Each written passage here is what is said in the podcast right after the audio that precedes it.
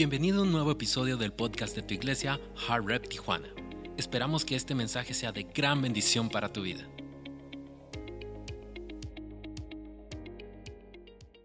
Somos una familia de fe que creemos en el Señor y vemos lo mejor en ti.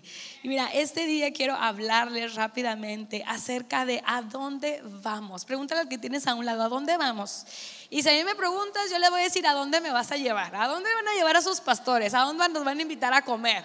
A ver, mariscos, carne, carnita. Amo a carnita asada. Yo soy carnita asada. Pastor Gabo es marisco. Así que el team marisco con pastor, el team carnita asada, vénganse conmigo. Y sabes, creo que vamos en, una, en, una, jornada de la vida en donde a veces hacemos esas preguntas. ¿A dónde vamos? Creo yo que como personas siempre en un momento de nuestra vida te detienes y dices, ¿a dónde va mi vida? ¿A dónde estoy dirigiéndome? Yo me acuerdo que a los 25 años, yo creo que muchos nos establecemos metas a esa edad porque como que es una edad clave. Ya no eres tan niño, ya eres un adulto ni tan adulto, pero eres un adulto. Yo a los 25 años dije, ¿sabes qué? Yo voy a tener un carro del año, un departamento y un buen trabajo. Déjame decirte que a los 25 años tenía un carro bien chafa, tenía muy poquito en el banco y vivía con mis papás. Y esa es la verdad. Pero siempre llega un punto de tu vida en donde dices, ¿hacia dónde voy? Creo que yo como profesionistas decimos, ¿a dónde voy? O sea, ahorita estoy aquí, pero ¿qué sigue? ¿A dónde voy? Creo que como matrimonio, dices, llevamos 15 años de casados, ¿a dónde vamos? ¿Hacia dónde vamos? Creo que como papás preguntas, ¿cómo va mi familia? ¿Hacia dónde estamos dirigiendo la familia? En tu ministerio dices, ¿cómo está mi ministerio? ¿Hacia dónde va mi ministerio? Y como iglesia creo que hemos vivido estos meses esa pregunta, decir, ¿a dónde va la iglesia? ¿A dónde va? Pero sabes, la pregunta tal vez no es a dónde va la iglesia, a dónde Dios nos está llevando. Y eso cambia completamente. Porque entiendes que la jornada no la estás viviendo solo, entiendes que la jornada es vivirla con el Señor. Pero hay esas dos vertientes. A veces tú dices hacia dónde voy, pero creo que esa pregunta va implícita en decir, Señor, no vas conmigo, pero es, ¿a dónde vamos, Señor? Es, Señor, vamos de la mano y yo te voy siguiendo. Tú dirige el camino. Sabes, en Hebreos, Hebreos es un libro, y te doy un poco de contexto histórico, Hebreos es un libro que se escribió a los judíos. En aquellos entonces tú recordarás que todo era muy sanguinario. Yo sí doy gracias a Dios de estar en esta temporada, porque en aquel entonces era todo muy sanguinario. Los mirabas mal y te mataban y robaban tus tierras, llevaban a tu familia, a tus hijas, a tu esposa, y eran situaciones diferentes. Pero Hebreos es una carta que se escribe, que se desconoce el autor, pero dice que es una carta que se le escribe a los judíos animándolos en su fe. Ellos estaban teniendo persecución, estaban teniendo violencia. Yo me imagino que los perseguían para atacar su fe. Y sabes, ellos estaban a punto de tirar la toalla, como coloquialmente lo decimos. Y llega a Hebreos esta carta y se escribe y le dice, no es momento de tirar la toalla. No es momento de hacerlo. Es momento de seguir creyendo porque Dios es mayor que Isaac, Dios es mayor que Melquisedec, Dios es aún mayor que los ángeles. Y le dice, no tires la toalla. Y para ser honesto en la jornada de la vida, llega un punto en donde ya no sabes si avanzar o no. Porque creo yo que nos sentimos a veces estancados. Y es cuando llega esa pregunta, ¿hacia dónde voy? Llevo años tal vez estancado, llevo años estancada. Y en cualquier área de tu vida, en mi negocio, ya no veo como que hay avance. En mi matrimonio siento que estamos en una temporada de silencio. Sabes que en la iglesia sentimos que ya llegamos a nuestro tope, en nuestro ministerio. Y en esos momentos a veces es más fácil decir, mira Señor, está muy bien lo que me prometiste, pero yo no estoy viendo avance. Yo no estoy viendo algo más. Y te voy a hablar acerca de Abraham. Abraham, el padre de la fe. ¿Y qué mejor ejemplo de fe que hablar de él? Y quiero iniciar rápidamente con el punto número uno y anota ahí, porque te quiero enseñar tres cosas acerca de lo que aprendemos en el viaje, en la jornada de la vida, en la jornada de nuestra fe. Tres cosas que nos enseña. Y el punto número uno es, ¿qué aprendemos en el viaje? Número uno, el viaje es por fe. Di conmigo, el viaje es por fe. Y te voy a leer Hebreos 11:8 y dice, por la fe, Abraham, cuando fue llamado para ir a un lugar que más tarde recibiría como herencia, obedeció. Y ahí le voy a poner un punto. Obedeció. La fe va pegada con la obediencia. En la Biblia nos habla acerca de cómo es llamado Abraham. Y solamente dice, el Señor dijo. Y le dijo, deja todo y yo te voy a llevar a una tierra. Pero, ¿sabes? En el contexto, si lo leemos, nunca se ve que el Señor conociera a Abraham previamente. ¿Sabes? O sea, no nos dice si realmente ellos tenían una comunión, si ya ellos habían establecido alguna comunicación. No dice nada, solamente habla de que le habló y le dio su llamado. Y yo te quiero decir que todo inicia, la jornada de la vida inicia en un llamado. Y aquí quiero posicionarme en este punto. Todos los que están aquí tenemos un llamado. Tal vez tú dices, no, Dani, yo no tengo ningún llamado, pero déjame te digo, sí, si tú estás aquí, tú tienes un llamado. Es más, todos tenemos un llamado. Nada más que ahorita no sabes claramente cuál es tu llamado, pero hay un llamado para ti. Entonces, en este viaje de la fe, el Señor le dice a Abraham, ¿sabes qué? Le da la promesa. Le dice, solamente sal. ¿Y sabes qué hizo? Obedeció. Y quiero empezar a comentarte algunas cosas, unos pensamientos que escribí, porque dice, tu obediencia es proporcional a tu fe. Tu obediencia va a ser proporcional a tu fe. Y cuando digo esto, yo creo que efectivamente Abraham y Dios ya se conocían. Porque tú no vas a aceptar una palabra de un extranjero y sobre todo tomar un riesgo tan grande y hacerle caso.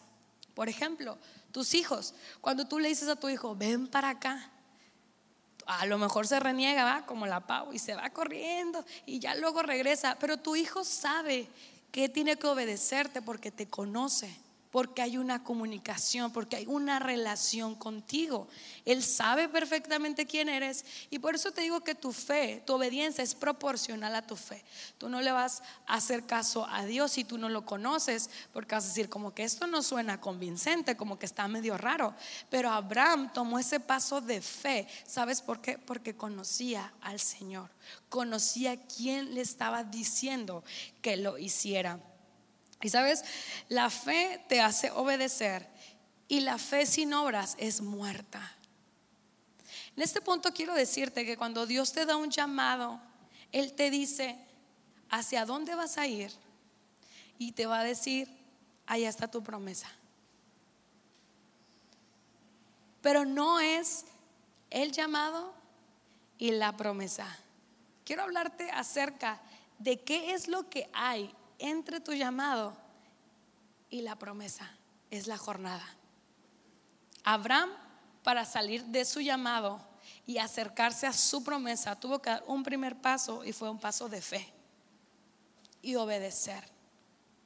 La fe es la certeza, la convicción de decir, no veo nada, no hay nada en este momento, pero yo sé que quien me lo dijo es fiel y tiene la verdad. Tu fe no se trata tanto de, o sea, sí de lo que haces, pero sí de, de qué haces o cómo lo haces porque tú crees en quien te lo dijo. Es decir, tú vas a dar el paso no porque a lo mejor tengas tanta convicción, sino que tú vas a dar el paso porque tienes convicción que el que te lo dijo es la verdad. Y Abraham, imagínate, Abraham vivía en un contexto en donde él tenía todo. Dice que económicamente era estable, tenía bienes, tenía todo. Para él hubiera sido muy fácil decir, no, Señor, no tiene lógica. Pero él dijo, yo voy a dejar todo solamente porque aquel que me prometió la tierra prometida es fiel. Yo le creo a él. Yo no creo en mis capacidades, pero yo sí creo que el que me llamó me va a dar la capacidad de llegar. Yo creo que cuando hablamos de fe es difícil. Creo que como cristianos el principio fundamental es la fe. Porque por la fe creemos. Por la fe vivimos. Mira, tú a lo mejor dices, yo, yo, no tengo fe, pastora, pero te voy a decir, sí tienes fe. Cada que tú apartas los boletos para viajar en cinco meses, tú tienes fe de que vas a ir a viajar. No estás asegurado que vas a, que vas a llegar a esa fecha, pero tú tienes fe. Haces planes para Navidad, nos vamos a ir y en un año voy a comprar el carro y vamos a poner este negocio. Tienes fe. Y la fe activa es dar ese paso. Tienes fe, mira, tu fe es el año que viene yo voy a estar. ¿Están es así? Clic, esa es una fe activa. Compro los boletos. Esa es una fe activa. Todos aquí tenemos una dotación de fe. Pero sabes, es difícil porque significa que la fe es descansar en la fidelidad de Dios y en su provisión. No es lo que tú puedas hacer, es lo que Él puede hacer a través de tu paso de obediencia. Cuando Pastor y yo nos dijeron de ser pastores, créemelo, yo dije, Señor, yo, yo no tengo nada bueno y en humildad creo que todos estamos así. Pero yo dije, Señor, no es por lo que yo haga, yo solo voy a dar el paso, pero tú vas a hacer lo demás. Esa es fe. Sabiendo que no depende de ti, depende del Señor, pero el Señor quiere saber quién está dispuesto a dar ese paso. Y quien da el paso, entonces el Señor lo respalda. Y mira, quiero darte otra frase que dice, tu fe revela al Dios que le crees. Tu fe revela al Dios que le crees. Yo he escuchado muy comúnmente que dice, ay, es que Diosito. se persinan toda la cara, ¿no? Pero te voy a decir algo. Al Dios, el Dios que le dio la promesa a Abraham, no fue una promesita, fue una promesa grande. Le dijo, tú vas a ser el padre de generaciones. Cuando nosotros creemos en un Diosito, vamos a ver destellos de la gloria de Dios. Cuando creemos en un Dios, vamos a ver a lo mejor algo más considerable. Pero el Dios que te está proveyendo y dando la promesa es el Dios todo poderoso, porque no quiere que conozcas destellos solamente de la gloria de Dios, quiere que conozcas al Dios real y poderoso que va a hacer todo posible. Y sé que ahorita muchos están batallando para creer. Sí, le estoy hablando a tu fe. Yo le estoy hablando ahorita a tu fe. Porque dice la Biblia que no es por vista, es por fe. Dani, ay pastora, ya es por fe.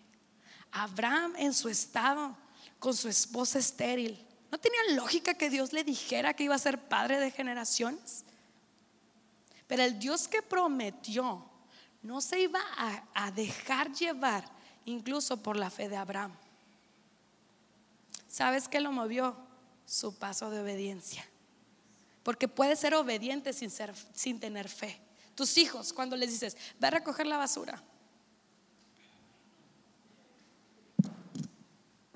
Pero te digo algo, tú viste, no la cara, no la intención, viste la obediencia. Y a lo mejor tu fe no es suficiente, pero tu paso de obediencia respalda lo que Dios quiere hacer. Este día, familia, el Señor se va a mover en base a tu obediencia no en perfección. Somos una iglesia perfecta y no quiero que lo seamos. Porque entonces vamos a ver altivos pensando que somos lo suficientemente perfectos y no lo somos. La gracia te da la promesa y la fe la toma.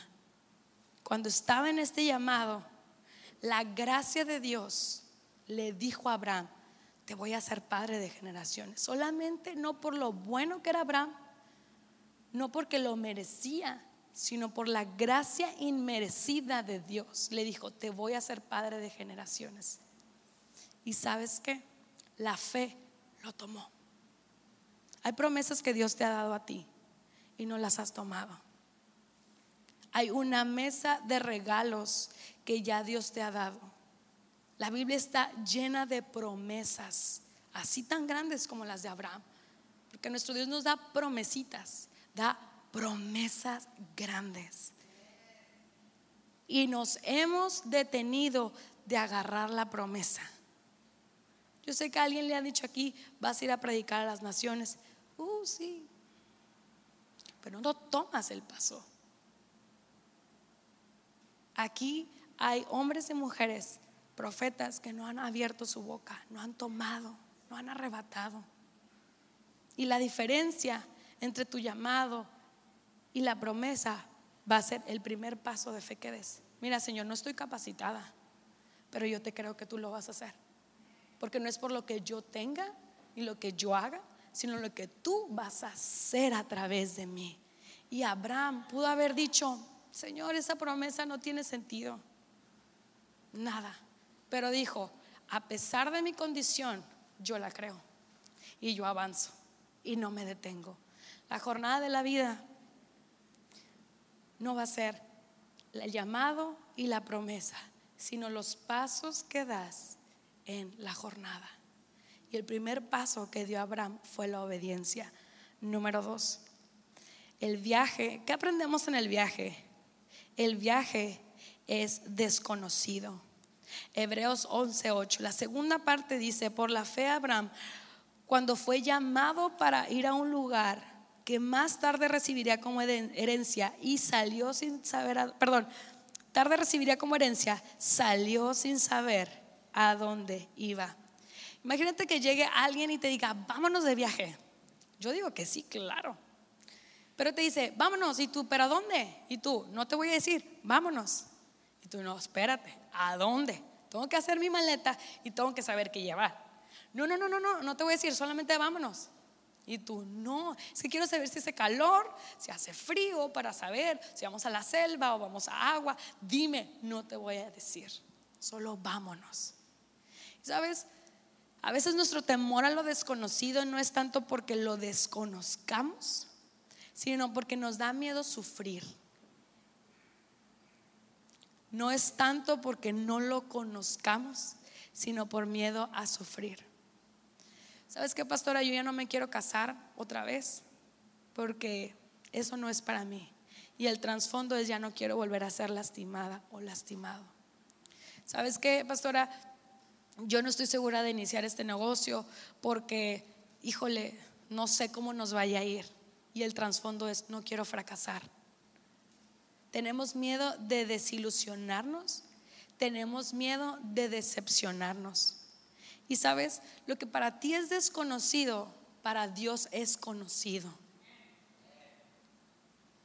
Lo que para ti es desconocido, para el Señor es conocido.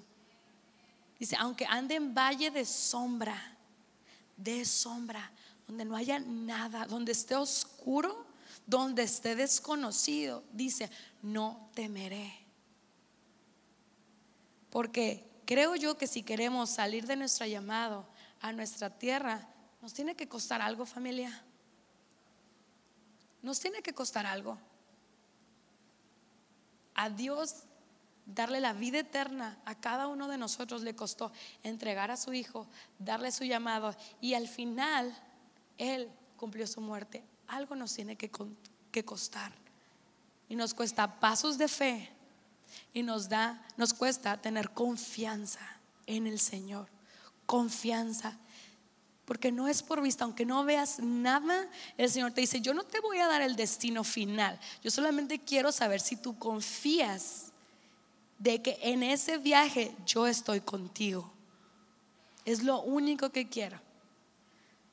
Y vamos a estar como, ya merito, y ya y ya y ya. Y el Señor te dice, no, solamente confía en mí, que yo te voy a llevar a tu destino.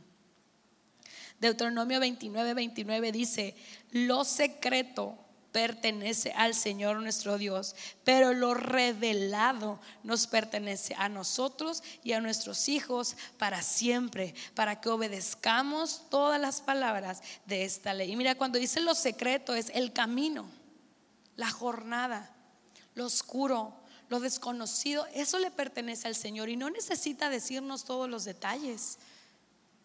Él no necesita decirnos todo.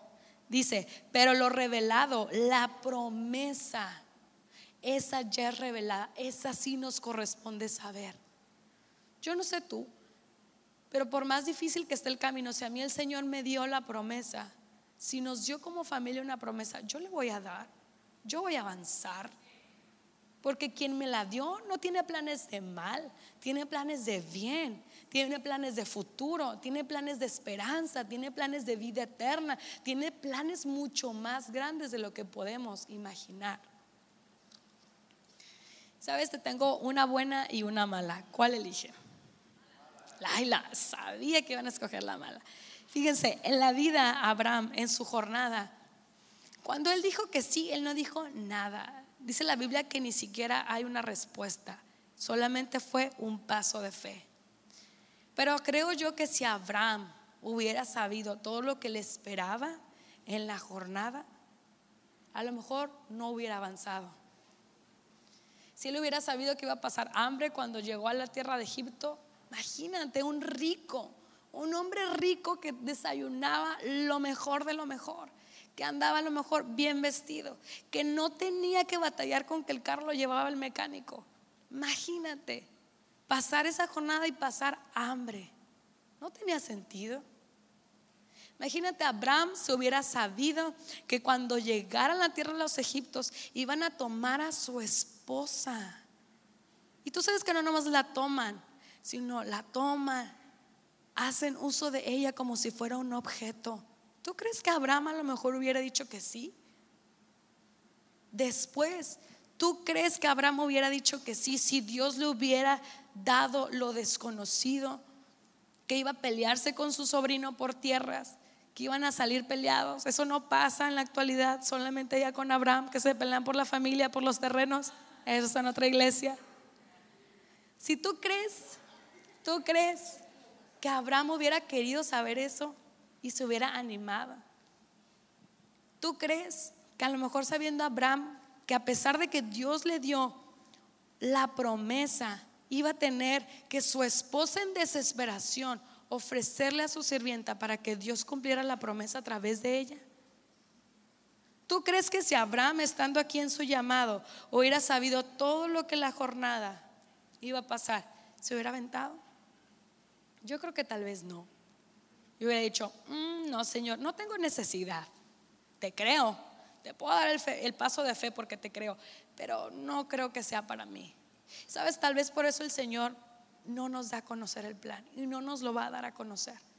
Si tú supieras que vas a sufrir pérdida en esta jornada, si tú supieras que vas a ser traicionado en la jornada, si tú supieras que tu propia familia te va a despreciar, menospreciar y va a hablar mal de ti, si tú supieras que a lo mejor vas a tener una pérdida de una persona, si tú supieras que vas a fracasar y que vas a estar a lo mejor con hambre una temporada, si tú supieras que vas a pasar dificultades, ¿tú correrías a tu tierra prometida? Por eso dice que los secretos le pertenecen al Señor. Porque Él no te va a revelar el plan. Porque eso es caminar seguro. ¿Sabes? Aquí ahora, nuestra temporada es, Señor, o sea, muéstrame el plan y te digo si tengo ganas. ¿No? Porque te dicen, vamos a salir. ¿A dónde? Y si me interesa, voy. Y si no me interesa, no voy. Y a veces así le decimos al Señor cuando nos llama. Señor, muéstrame todo, todo. Si no, no, no me voy a arriesgar. Y el Señor dice, no. Es que entonces esa no es confianza. Eso es querer caminar en control. Y estamos tan acostumbrados a querer caminar por control que por eso la jornada con Dios es complicada. Porque la confianza con Dios es decir, a ciegas, Señor, a donde tú me digas. Solamente que mi, oído sea audible para escuchar lo que tú quieres y lo que, a donde tú me quieres llevar. Por eso es difícil. Y no te culpo si algunas veces has dicho, es que es muy difícil seguir al Señor. Sí, sí es difícil. Pero sabes qué? Es mucho más satisfactorio decir, es difícil, pero vivo la jornada caminando con Jesús. A vivo la jornada sin Jesús. Porque entonces sin Jesús nos estancamos a medio camino. Y vemos a lo mejor como nuestros, nuestros hermanos en la fe avanzan hacia su tierra prometida y estás como, ay, ya pasó, mira, Juani, ay, mira, ya pasó G. ¿Y yo cuándo? Porque hemos querido vivir la jornada de la vida solos, sin Dios. Por eso la pregunta es, ¿a dónde voy? Y la correcta es, ¿a dónde me vas a llevar, Señor? ¿A dónde tú me vas a conducir?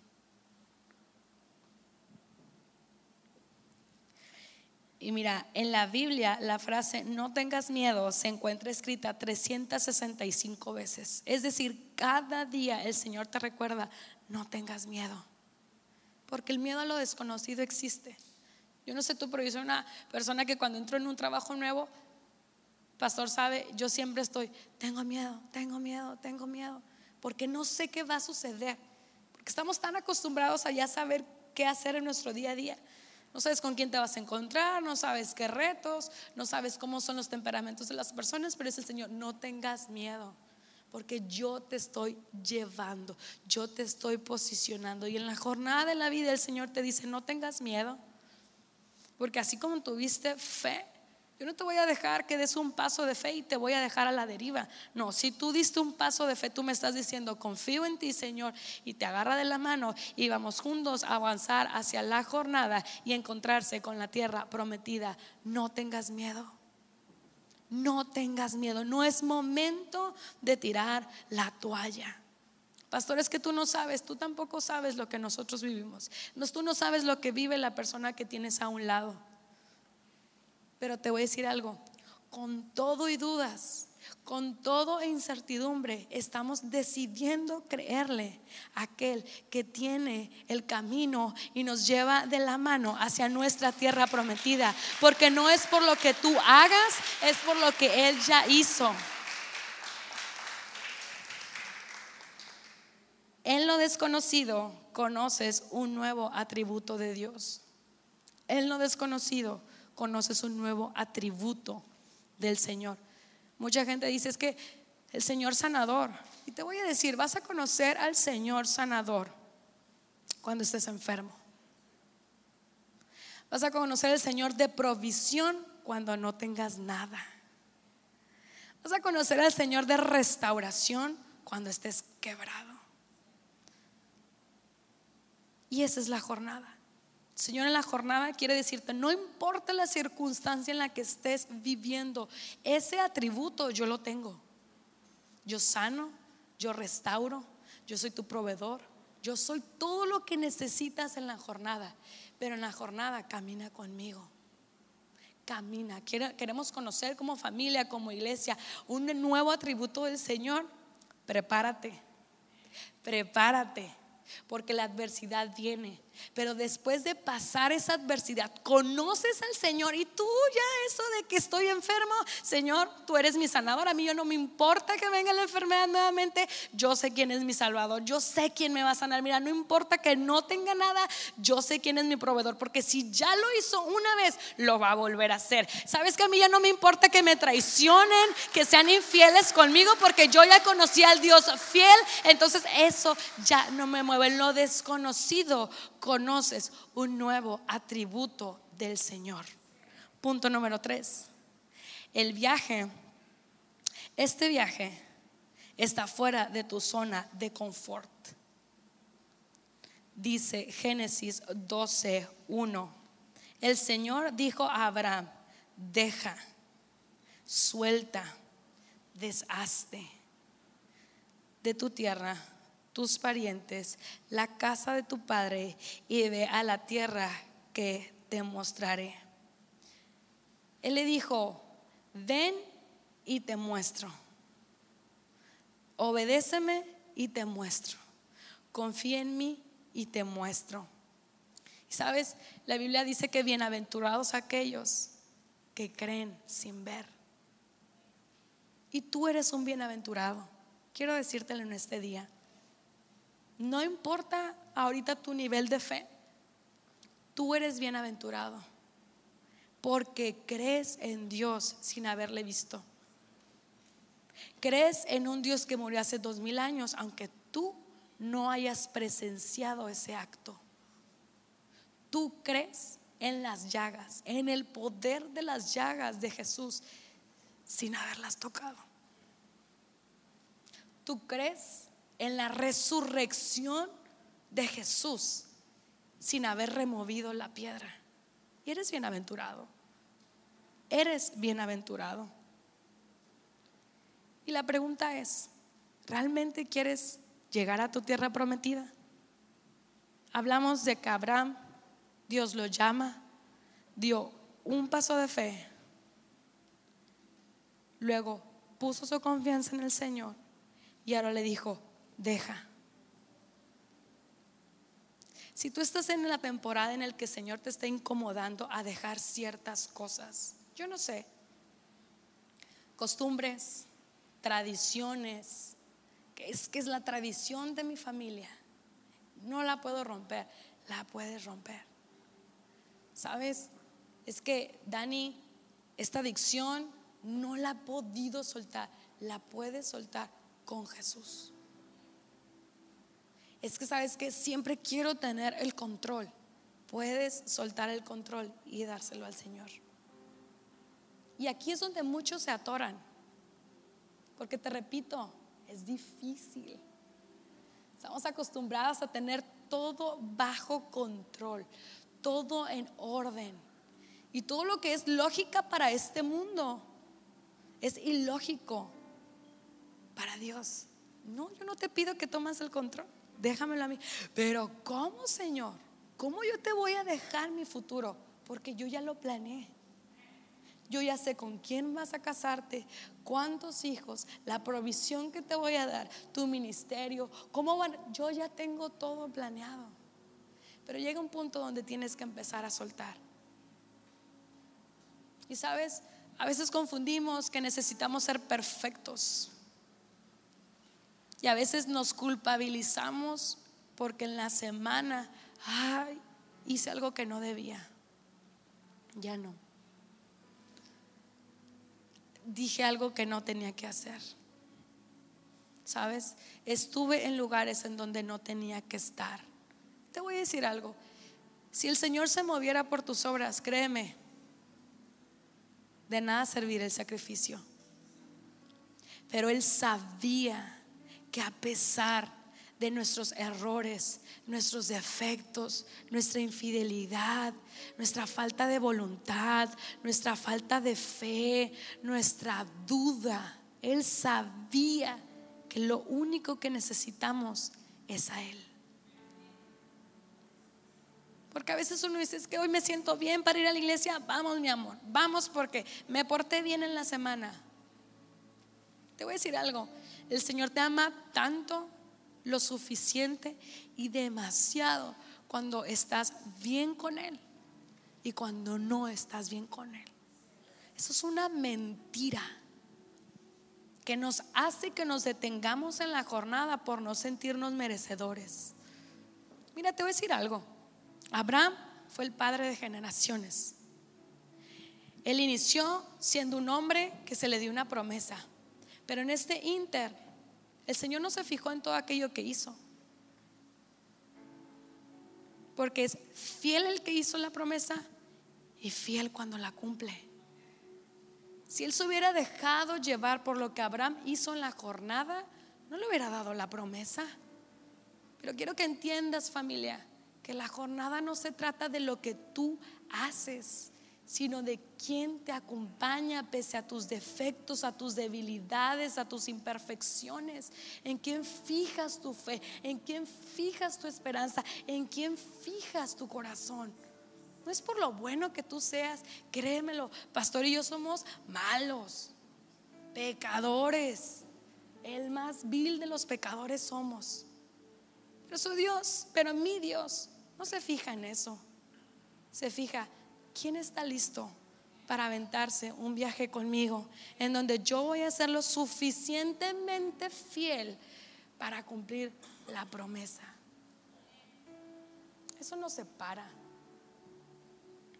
Eso nos hace sentir que siempre tenemos que estar bien animados, bien en fe, portándonos bien y entre mejor, mejor. Es una mentira.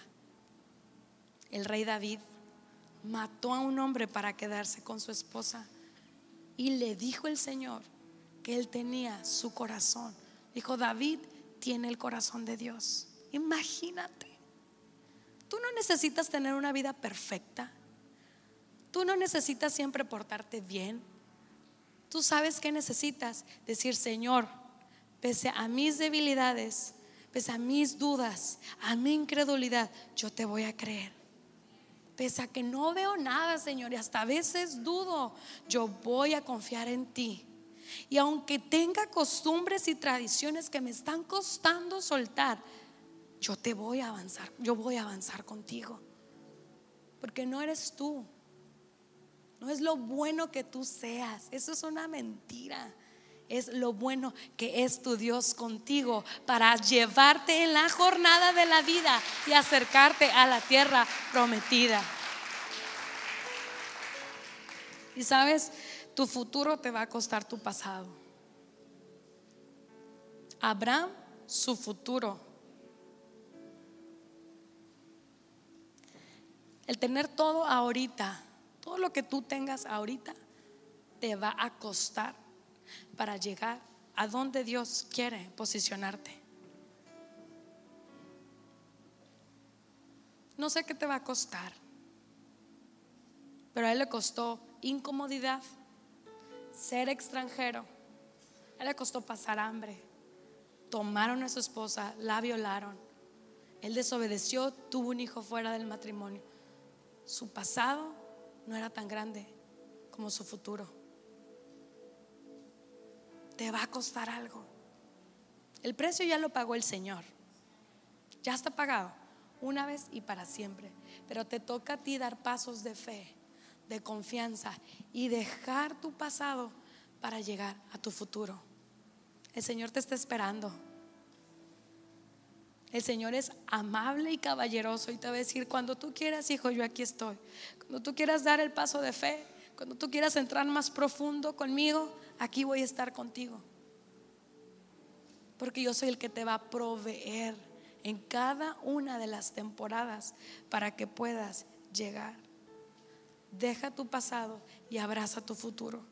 ¿No vale la pena tu futuro? Pregúntate.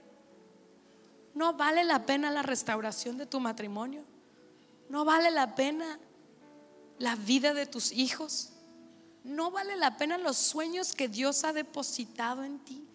¿No vale la pena acercar a la gente a Jesús?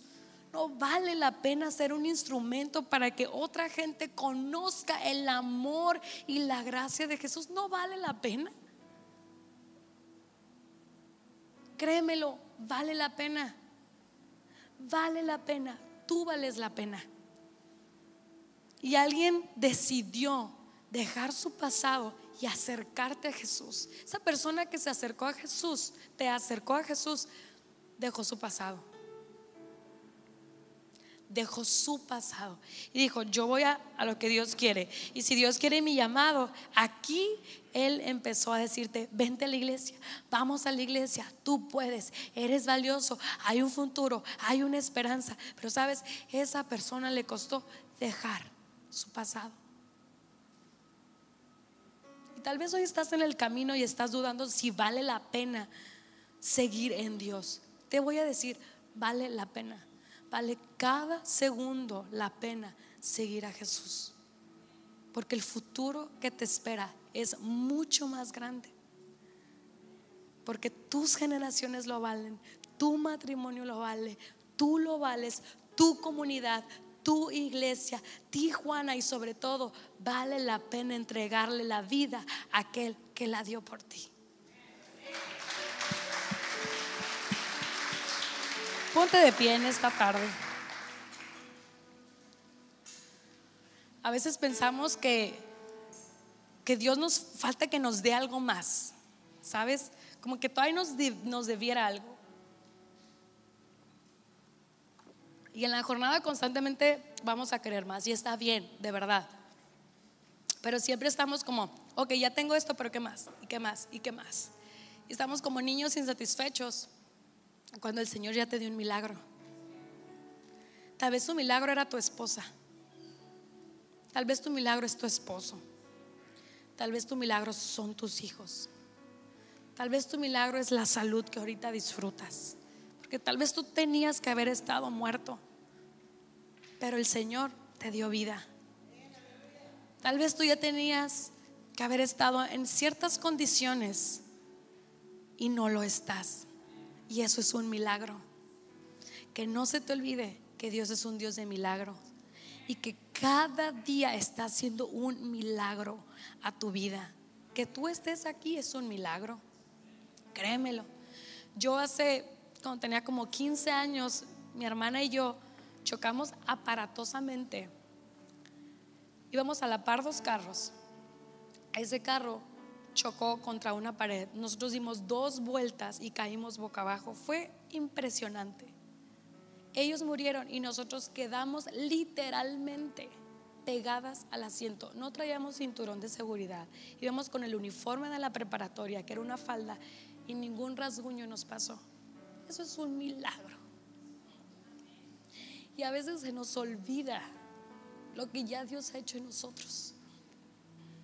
Porque estamos tan obsesionados con que la jornada tiene que ser perfecta, que no nos, nos detenemos para decir, en vez de querer, querer tirar la toalla, Señor, mejor te doy gracias, porque tú estás en mi pasado, en mi presente, y tú estás obrando a mi favor para que mi futuro esté listo y yo pueda llegar. Yo sé que tú tienes historias de estas y solo quiero recordártelo. El Señor es milagroso y ha obrado a tu favor. Y tú has dado pasos de fe y quiero recordártelo. Tú has creído y quiero recordártelo. Tú has dejado cosas y, y quiero recordártelo porque vale la pena la temporada que estés, decide, Señor, te voy a creer otra vez con fe, voy a confiar en ti. Y si tengo que dejar lo que tú quieres que deje, lo voy a hacer porque mi futuro vale la pena. Vale la pena el futuro que ya Dios creó para ti. Cierra los ojos en este día.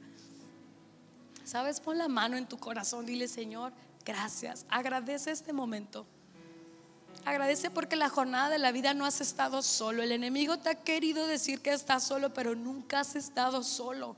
Siempre llegó alguien, una persona, un milagro, una provisión en la que el Señor te demostró su fidelidad. Te demostró que tú eres hijo suyo. Te demostró que nunca te ha dejado y nunca te ha abandonado. Señor, te damos gracias en este día, Padre, porque eres bueno Gracias porque en esta jornada, Señor, no quieres, Señor, darnos la promesa, quieres trabajar en nuestro corazón, quieres que nuestra fe aumente, que caminamos en fe, que podamos creer que en lo desconocido para ti es conocido. Que no damos pasos en falso cuando estamos en ti, que damos pasos seguros. Y que no importa lo que tengamos que dejar, Vale la pena cada cosa para llegar a nuestra tierra prometida. Ayúdanos a entender que tu gracia y tu misericordia hasta esta temporada nos ha llevado y nos seguirá llevando de gloria en gloria. Porque fiel es el que hizo la promesa y fiel es el que la cumplirá. Tu promesa sigue en pie.